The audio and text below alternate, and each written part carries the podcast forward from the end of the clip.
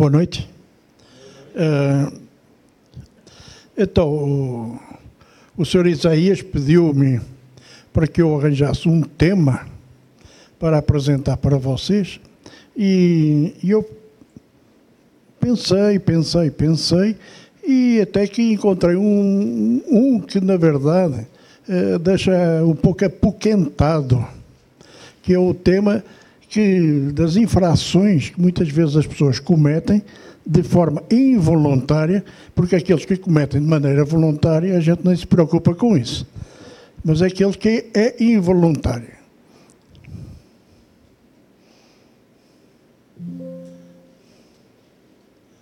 Portanto, infrações na corretagem imobiliária.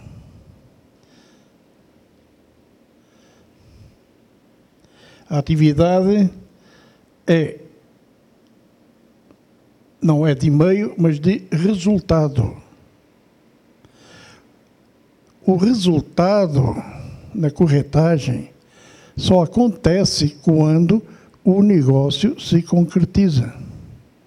Não basta apresentar as duas pessoas, o comprador, o vendedor, e aí, ah, pronto, eles já se conhecem e fecham um negócio. Isso não funciona. O corretor tem que acompanhar até o fim do negócio.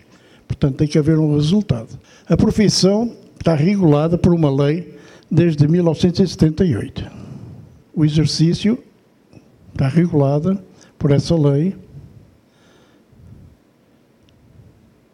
e só é permitido para quem tem o técnico como transações imobiliárias.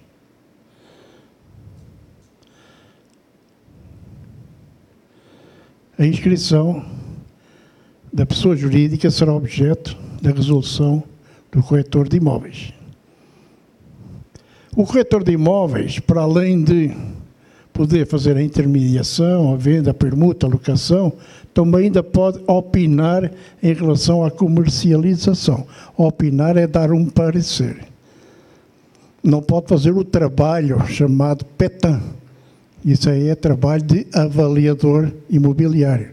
Mas pode dar o parecer. Ah, quanto é que isto vale? Oh, isso vale tanto. Fica por aí. Dá uma opinião. Agora, o que é que é vedado ao corretor de imóveis? Prejudicar por dolo ou culpa os interesses que lhe foram confiados. É aquela situação que o corretor vai fazer uma locação, pega o dinheiro e esquece de passar o dinheiro para a frente, passar para o cliente. Isso aí vai com dolo. Se ele se esquecer pura e simplesmente, aí vai ter culpa. Ele é incompetente. E então aí vamos mais à frente que há as infrações que entram na fase penal. Mas aí temos aí assim, o que é que é vedado? Tudo aqui para o corretor. Auxiliar, meio facilitar o exercício é não inscrito. Eu conheço uma pessoa, ah, faz uma parceria, a pessoa não está inscrita e tal, e o outro empresta o número, o outro faz o negócio. E às vezes a coisa acaba em tribunal. Como a gente depois vai mais à frente vai ver. Fazer anúncios que não está autorizado. Isso é aquela situação que a gente já viu por aí, é muito falado, de pôr uma placa sem estar autorizado para pôr a placa para fazer uma alocação ou uma venda. Está a anunciar uma coisa que não está autorizada. Está aqui. E por aí vai. Não podem fazer certas coisas também, também, também não, não se pode esquecer de pagar ao Conselho. Ora bem, o que é que compete ao Conselho? Que é aquilo que não é sindicato, foi falado, não é sindicato, é um Conselho que regula a atividade. Em caso de disciplina, casos disciplinares, é uma advertência, uma censura, uma multa, uma suspensão e até o cancelamento com a apreensão da carteira profissional. E sempre que haja um processo vai acumulando e vai agravando.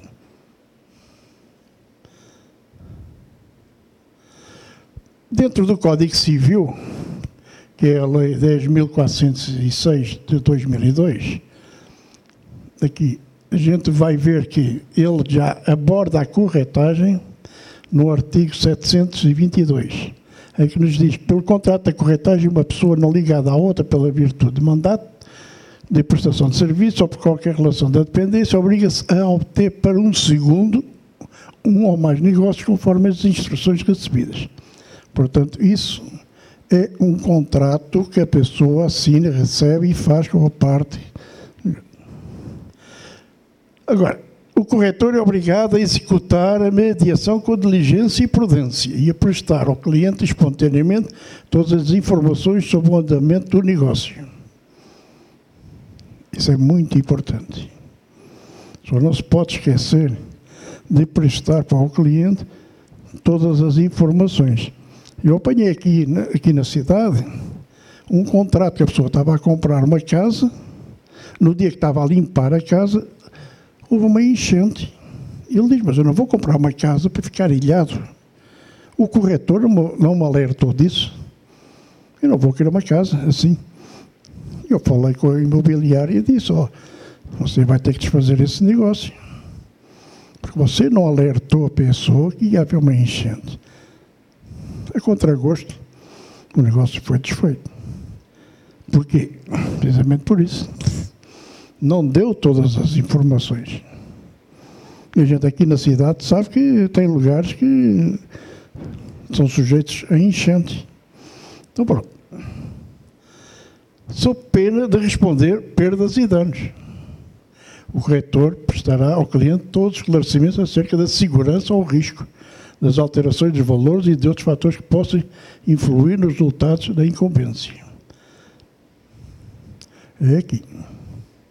Agora, a remuneração do corretor. Isto é muitas vezes também que dá grande problema das pessoas ah, em relação ao, ao dinheiro que tem para receber, as remunerações. A remuneração, se não estiver fixada em lei, nem ajustada entre as partes, da contrato escrito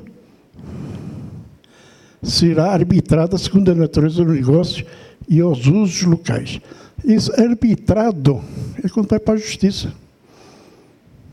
Ora, se tiver em contrato, está escrito, facilita tudo, porque a pessoa já diz, ó, oh, se não pagares, a gente vai para a justiça, está escrito. E quando está escrito, faz lei entre as partes. É assim. A remuneração é devida a um corretor uma vez tenha conseguido o resultado previsto no contrato da mediação, ou ainda que não se efetue em virtude do arrependimento das partes. Ora bem, então o negócio está feito, mas chegaram lá ao fim, a pessoa diz, ah, já não assino.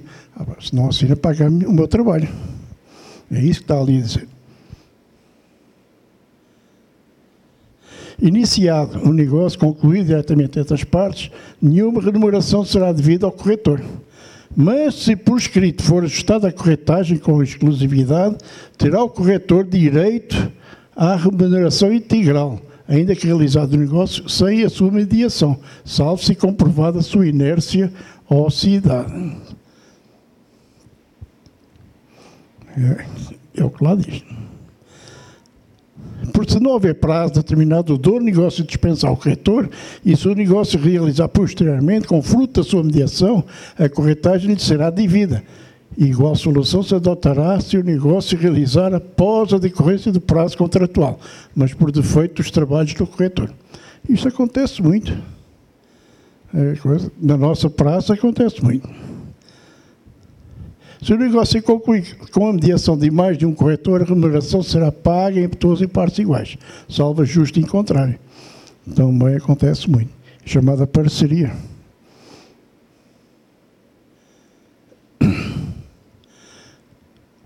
Os preceitos sobre a corretagem constante deste Código não excluem a aplicação de outras normas de legislação especial. Está no Código Civil também são responsáveis pela reparação civil, e a parte que nos interessa, o empregador ou comitente pelos seus empregados, serviçais e propostos no exercício do trabalho que lhes competiram em relação dele. Isso tem a ver com os imobiliários. A procuração, no, segundo o Código Civil, opera-se o mandato quando alguém recebe de e poderes para que seu nome praticar ou administrar interesses. A procuração é um instrumento de mandato. Todas as pessoas capazes são aptas para dar procuração mediante instrumento particular, que valerá desde que tenha a assinatura do otorgante o mandatário é obrigado a aplicar a sua diligência habitual na execução do mandato e a indenizar qualquer prejuízo por sua culpa ou daquele que subscrever, sem autorização, poderes que devia exercer pessoalmente. Culpa quer dizer negligência, imperícia ou omissão. Juridicamente é o que quer dizer culpa. Código da Defesa do Consumidor. Corretor de imóveis imobiliárias estão dentro do respondem pelo Código de Defesa do Consumidor. Estão aqui.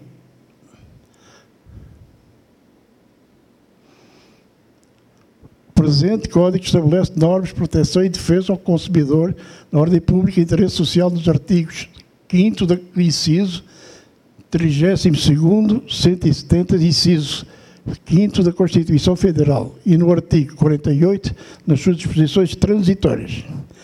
O consumidor é toda a pessoa física ou jurídica que adquire ou utiliza produto ou serviço como destinatário final.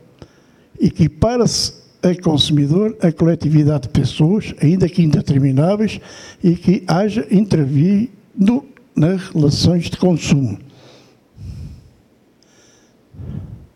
E fornecedor é toda a pessoa física ou jurídica, pública ou privada, nacional ou estrangeira, bem como os entes despersonalizados que desenvolvem atividade de produção, montagem, criação, construção, transformação, importação, exportação, distribuição, comercialização de produtos ou prestação de serviços. Corretagem imobiliária está na prestação de serviços.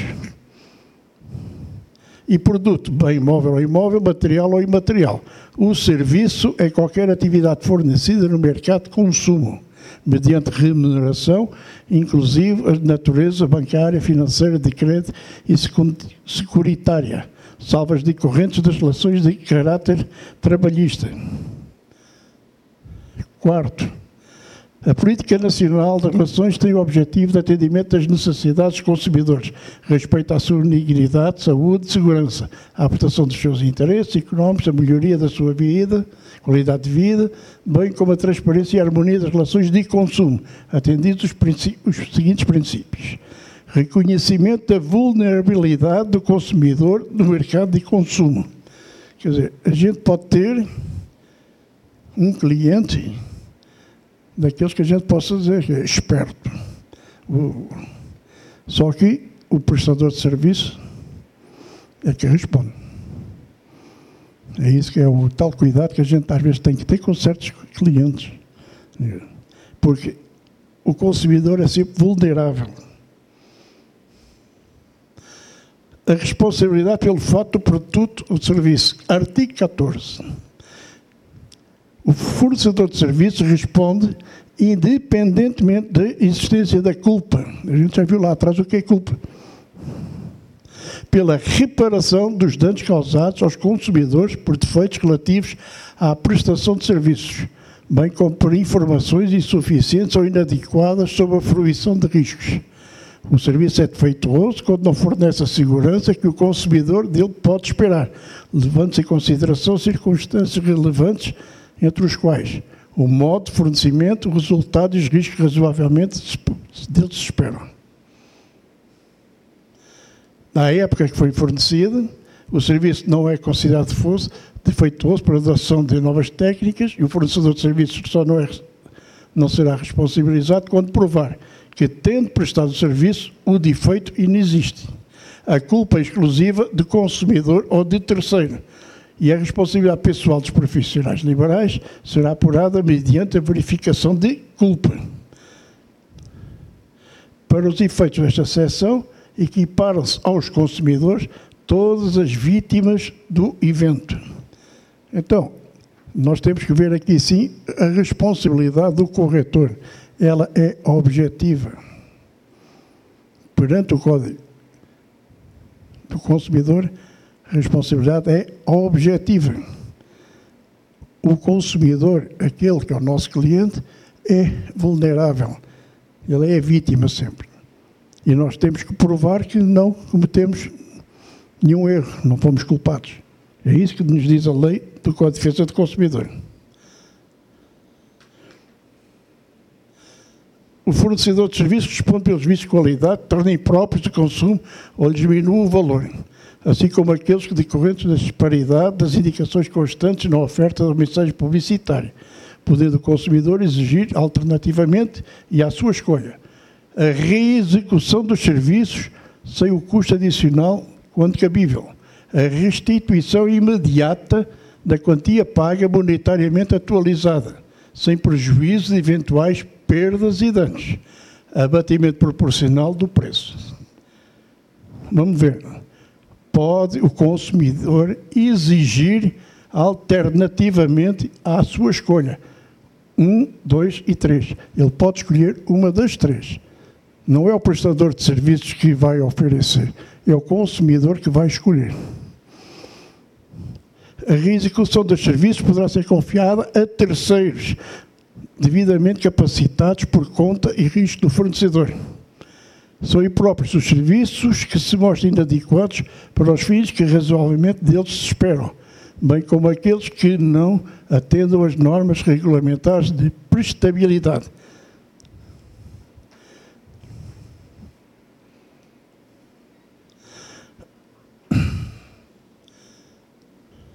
Do Código de Defesa do Consumidor, o artigo 26, o direito de reclamar pelos vícios aparentes ou de fácil constatão caduca em 30 dias tratando de fornecimento de serviço ou de produtos não duráveis, 90 dias tratando de fornecimento de serviço ou de produtos duráveis e inicia-se a contagem de adicional a partir da entrega efetiva do produto ou do término da execução dos serviços. Obstam a decadência, a reclamação comprovadamente formulada pelo consumidor perante o fornecedor de serviços de produtos e serviços até a resposta negativa correspondente, que deve ser transmitida de forma inequívoca. A instauração do inquérito civil até o seu encerramento. Tratando-se de vício oculto, o prazo daquele adicional inicia-se no momento em que fica, ficar evidenciado o defeito. Prescreve em cinco anos a proteção da reparação pelos danos causados por fato do produto ou de serviço prevista na secção 2 deste capítulo iniciando-se a contagem, é a partir do conhecimento do dano e da sua autoria.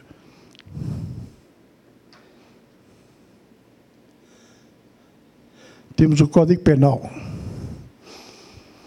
Muitos entram aqui no Código Penal. Muitas infrações. A apropriação indébita. Artigo 168. Apropriar-se de coisa alheia, móvel, que tem em posse ou, ou detenção. Isso aí estamos a falar de dinheiro. Tem uma pena de reclusão e aumenta a pena se aumentada por um terço quando a gente recebeu a coisa e depósito necessário. Depósito necessário é quando a gente está a receber na nossa conta o dinheiro da outra pessoa. Ou na qualidade tutor, curador, síndico, licatário, inventariante, testamentário ou depositário judicial. Em relação de ofício emprego ou profissão, que é o nosso caso também como corretores. Estamos a administrar um imóvel e estão aqui, estamos em razão de emprego ou profissão e estamos a apropriar quando a gente recebe uma coisa em depósito necessário. O estelionato também acontece. Artigo 7, obter para si ou para outra vantagem ilícita, em prejuízo alheio, induzindo ou mantendo alguém em erro, mediante artifício, ardil ou qualquer outro meio fraudulento. Agora vamos ver uns julgados que têm a ver com tudo aquilo que a gente falou aqui atrás. Por isso é que eu pedi para vocês virem para a frente, porque ele está pequenino. Né? Isto é o acórdão do Tribunal de Justiça de São Paulo, o acórdão é um julgado já em, em segunda instância, um processo que é de 2017, tem aqui um, um, a pessoa que é um Fernando Papi, e então uh, e houve uma negação do provimento ao recurso. Ele entrou com recurso, ele está a responder por estelionato. Eu entrei no processo para ver o que é que passava, para poder falar para vocês o, o, o que era. Então, ele vendeu uns imóveis, uns loteamentos, por 70 mil, isto foi no ano de 2015, está aqui, e, e os imóveis não eram dele, ele fez como se fossem dele. E utilizou uma imobiliária também, de fachada, que existe a imobiliária, mas ele utilizou um número de um corretor, ele não era corretor, utilizou o número de um corretor daquela imobiliária para vender esses lotes.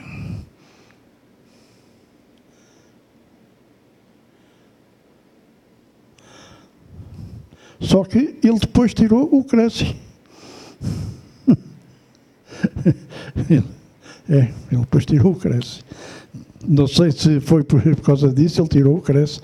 E então, uh, ele ainda está ativo, mas pronto. E ele foi preso, está condenado à prisão. Por estelionato. Este aqui vem de, do Supremo Tribunal de Justiça, uma jurisprudência, é a terceira instância que tem a ver com o direito civil, direito do consumidor.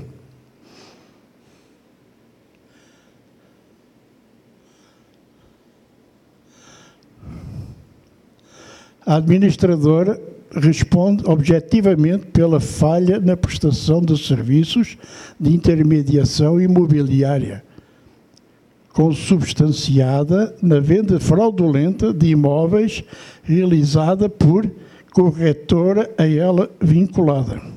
Portanto, é precisamente aquilo que a gente teve ali a ver atrás, de Código da Defesa do Consumidor.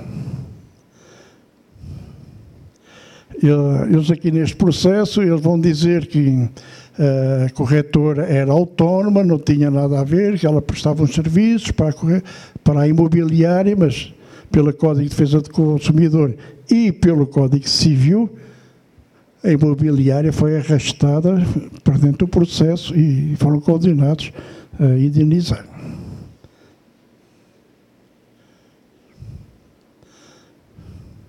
Está aqui sim existência de relação de consumidor com o corretor administrativo da coisa, demandada forneceu serviços imobiliários. É o fundamento que responde para que seja da forma do artigo 932, terceiro, pelos atos danosos que eles que viesse a ela em razão da sua atividade causar e na forma do artigo 14 do Código de Defesa do Consumidor. Portanto, aqui temos o Código Civil e o Código da Defesa do Consumidor.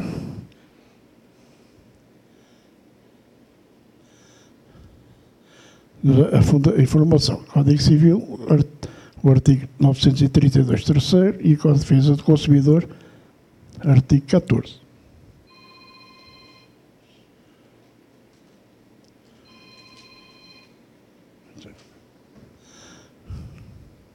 Aqui, este aqui sim foi um, um processo que caiu nas mãos, é um acordo. Também foi um, um processo que houve.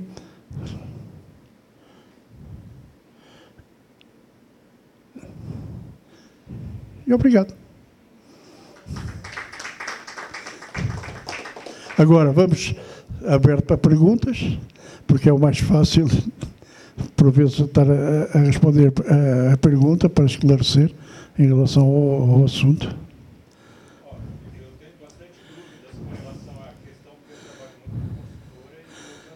Sim. Entendeu?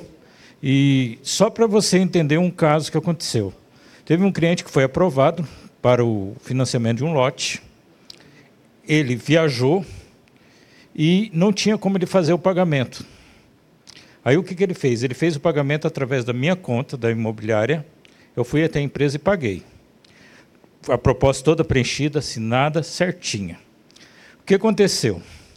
Na hora que a proposta bateu no jurídico da empresa, eles simplesmente mandaram de volta para mim e falaram: ó, devolve o dinheiro para o cliente porque a empresa não aceita o cara financiar o lote. Aí eu falei para o advogado da empresa, falei o seguinte, olha, o que eu entendi, o que eu estudei até agora, a venda se concretiza no aceite da proposta. E o contrato é uma consequência do, do, do, do, aceite da proposta. O advogado falou para mim que não. Entendeu? A pergunta que eu quero fazer para você é o seguinte: nessa situação, se esse cliente quisesse mover uma ação, que tipo de ação que ele iria mover? Contra mim, intermediei o negócio contra a loteadora. Aí, ele para fazer é, uma ação, teria que chamar os dois, a empresa e o intermediário.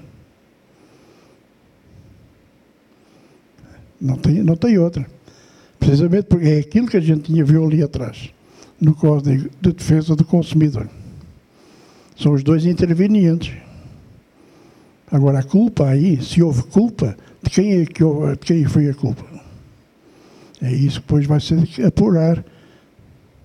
Se foi do intermediário, se foi da, empresa que faz a construção, é, construtora, é, loteadora. Então,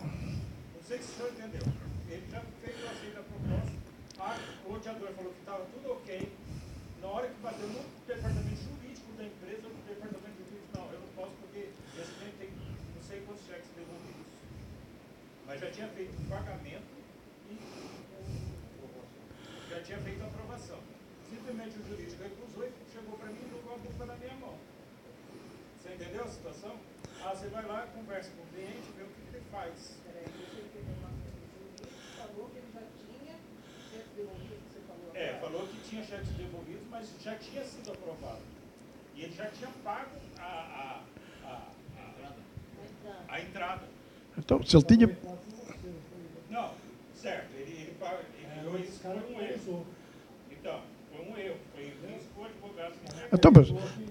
Ele usou de má fé ou nada, pior, porque quem fez o pagamento foi você, não foi ele. É, porque na verdade a empresa não aceita o pagamento por Pix, ela só aceita por dólar. Então, pronto, ele ao colocar alguém e ele, ao colocar alguém em juízo e para tribunal, vai ter que colocar os dois. No seu caso, você vai dizer que você não teve culpa, não foi negligente, não foi omisso. Hum? Sim, mas no caso, esse cliente poderia mover uma ação contra a, a loteadora e contra o corretor. Precisamente, é isso. Só que depois, lá está, um vai ter que mostrar que não foi negligente é, não houve culpa, não foi inteligente, não foi omisso, nem teve imperícia no negócio. Porque foi o jurídico lá deles que vai dizer que não, mas embora depois tenha recebido. Porque daí a questão é a seguinte, é, a questão da proposta, toda, todo negócio que nós fazemos, principalmente na compra, na venda de um coisa, tem que haver uma proposta. Né? E qual a importância dessa proposta? Proposta é proposta. Porque o advogado da empresa, o que ele falou para mim? Não, a venda só se concretiza depois que assinou o contrato. Depois de assinar um contrato. E se eles devolverem o dinheiro, vão ter que devolver o dinheiro em dobro. Mas isso é na justiça, velho. A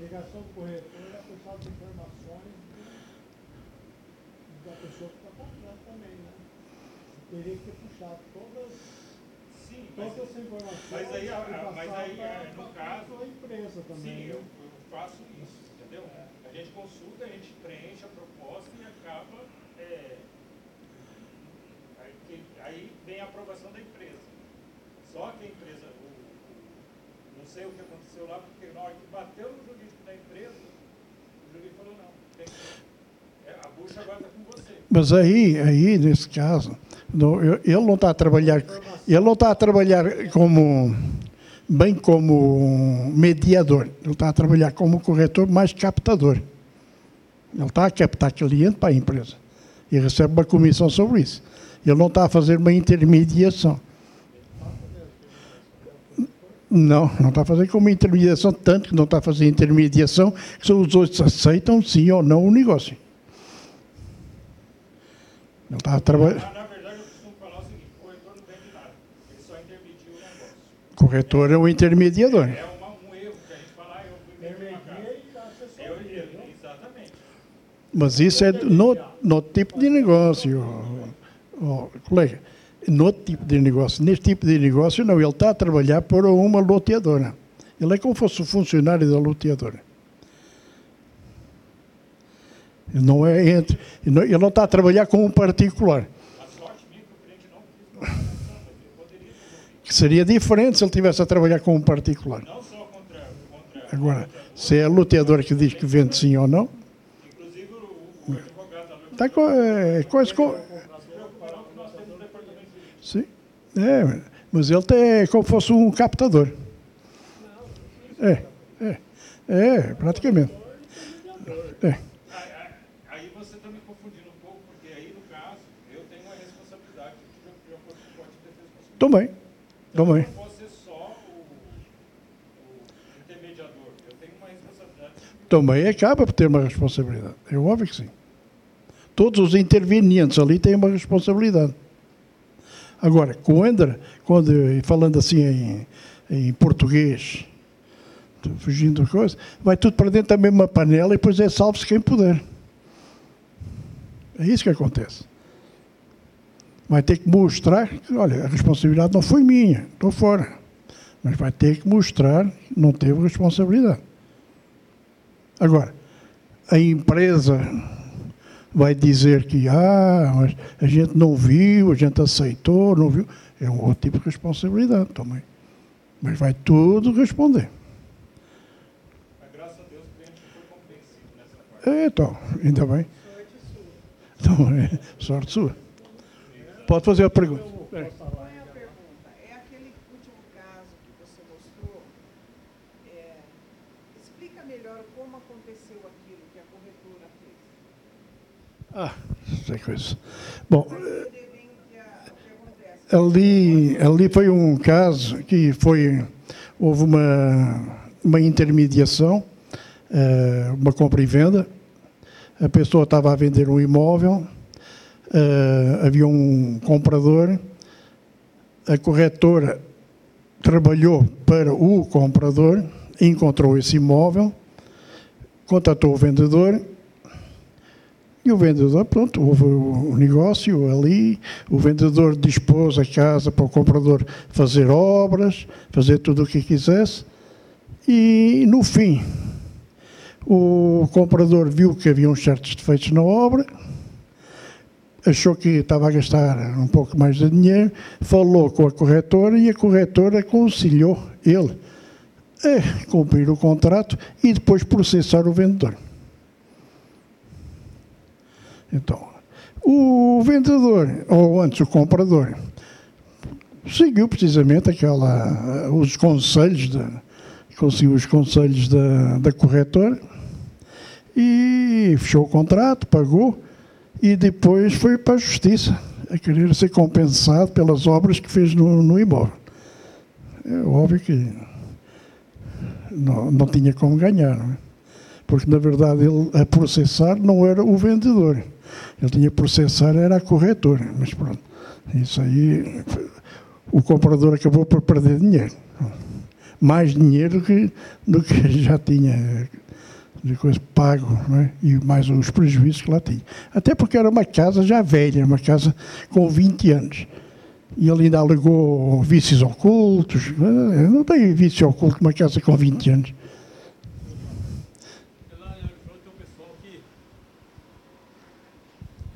O pessoal que é corretor credenciado e, e- e vai colocando placa, tudo sem autorização das pessoas, entendeu? E você conversa, eu sou o delegado municipal e falo, ó, você não pode fazer isso aí, você tem que ter um, tem uma, uma- uma resolução do CRES que é para você, não, não, o cara mandou colocar a placa, autorizou lá, mas autorizou não por escrito, autorizou verbalmente, entendeu? Isso aí pode, o, o- o- é devido, correto isso aí não? Então, vamos cá então voltar atrás.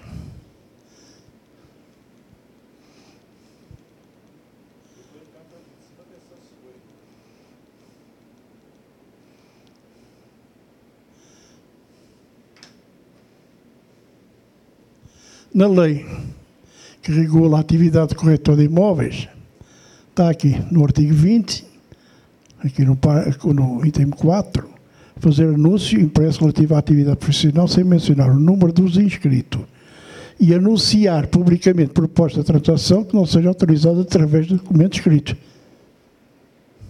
Aqui, está regulado em lei. Ele tem uma propriedade de herança com mais duas pessoas. E ele me procurou e falou: Olha, coloca a placa lá da imobiliária porque eu quero vender a minha parte. Minha pergunta é o seguinte: eu poderia colocar essa placa sem autorização dos dois, dos dois outros herdeiros? Eu creio que não. Aí, quando se está a falar de uma propriedade em comum, é uma copropriedade. Todos eles são herdeiros, são todos proprietários. Também ninguém é obrigado a ter propriedade com os outros. Agora, a partir do momento que um diz que vende, os outros também podem querer comprar. Ninguém é, lá está. Agora, aí cria uma outra, outra situação, né? Aí, nessa aí que você está a falar. Basta um para defender os interesses.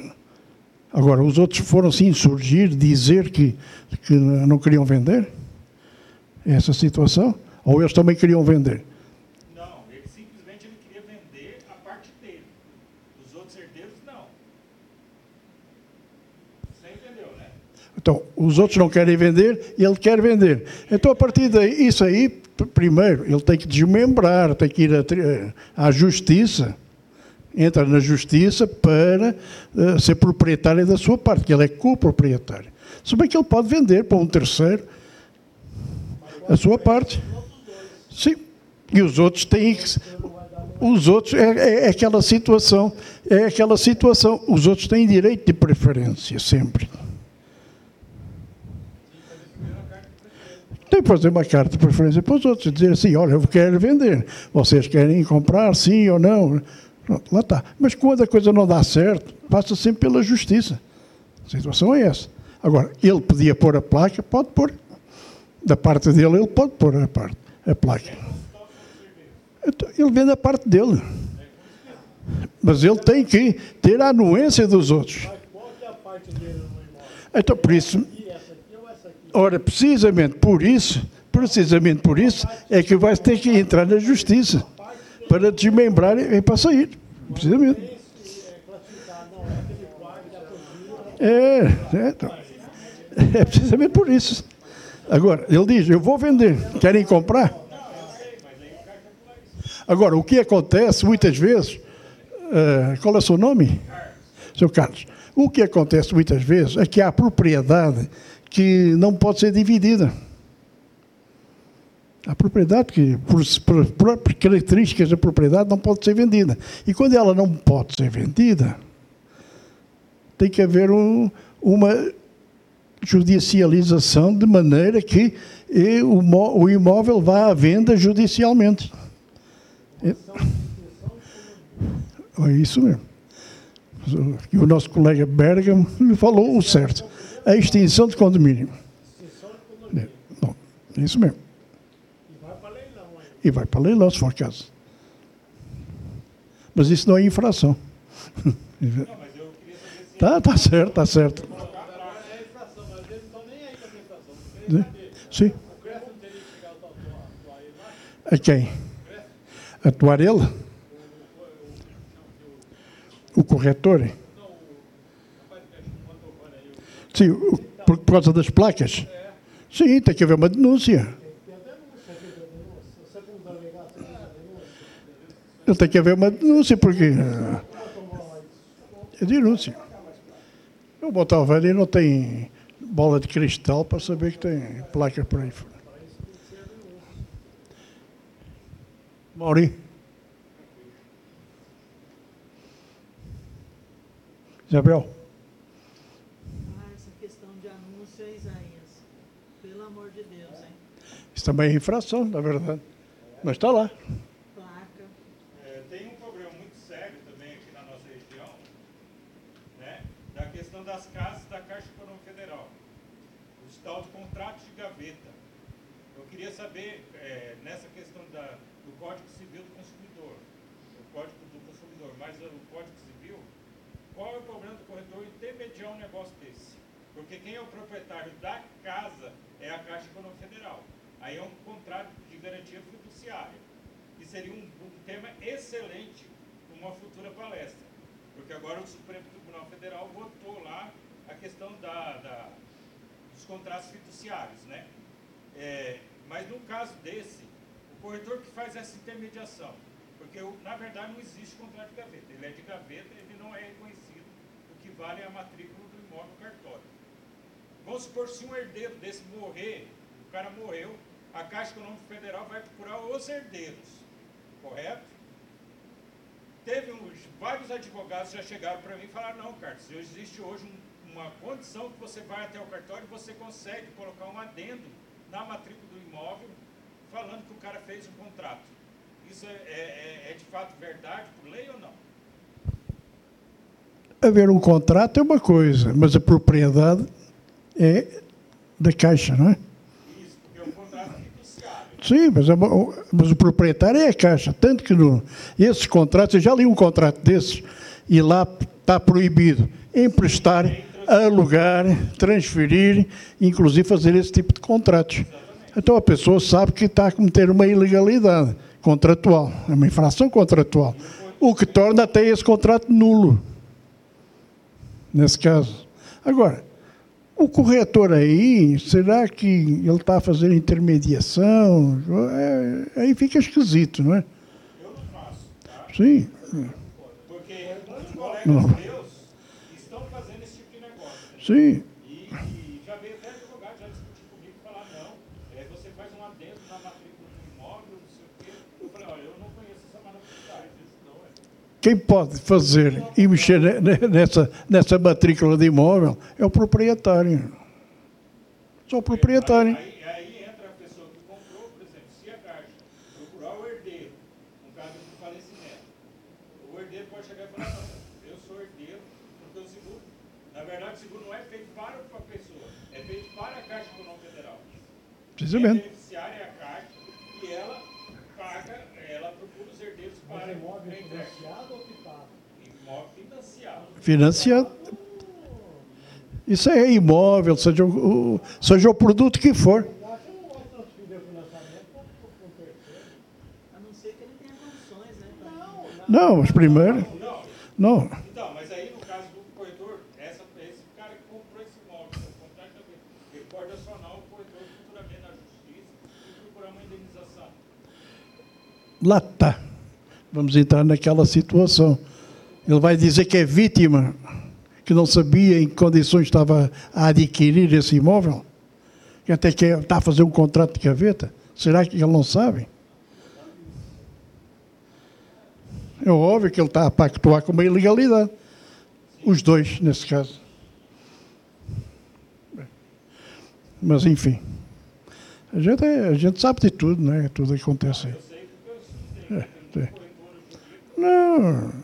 Todo corretor tem que saber que está a cometer uma infração. Todo corretor tem que saber isso.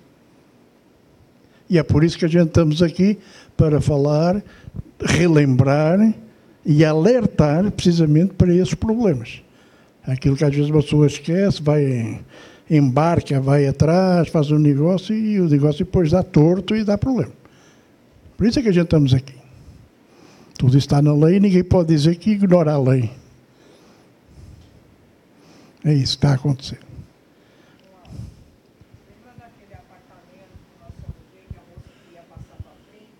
Ah, sim. Tem, tem. Isso era um do CDHU, era um imóvel da CDHU, e isso aí era, ela era a terceira contrato de gaveta. Era o terceiro contrato de gaveta. E ela aí estava à procura de um pato. Porque ela já estava com a ordem de despejo. O oficial de justiça lá tinha batido à porta e tinha dito: Você tem 15 dias para sair. E ela estava à procura de alguém que lhe ficasse e que lhe desse uns tostões para ela sair dali e deixar o outro com a batata quente. Era isso. CDHU. E, e os contratos da CDHU é a mesma coisa. A pessoa não pode vender aquilo que não é dele. É vigarice. Pura e simplesmente vigarice para ser estelionato. Está a querer obter uma vantagem para si, uma vantagem indevida, não é? Pode só depois de quitar. Só depois de quitar. E aí? E ele mesmo faz escritura, CDHU. Sim, faz. As nossas colegas ali. Não? É que eu vou precisar ir embora agora. Então, a gente vamos todos embora. então, então, muito obrigado. E se alguém quiser, eu posso disponibilizar, é só deixar o contato e eu posso enviar por e-mail este material. Se alguém quiser, eu posso enviar. Tá bom. Tá. Obrigado, doutor.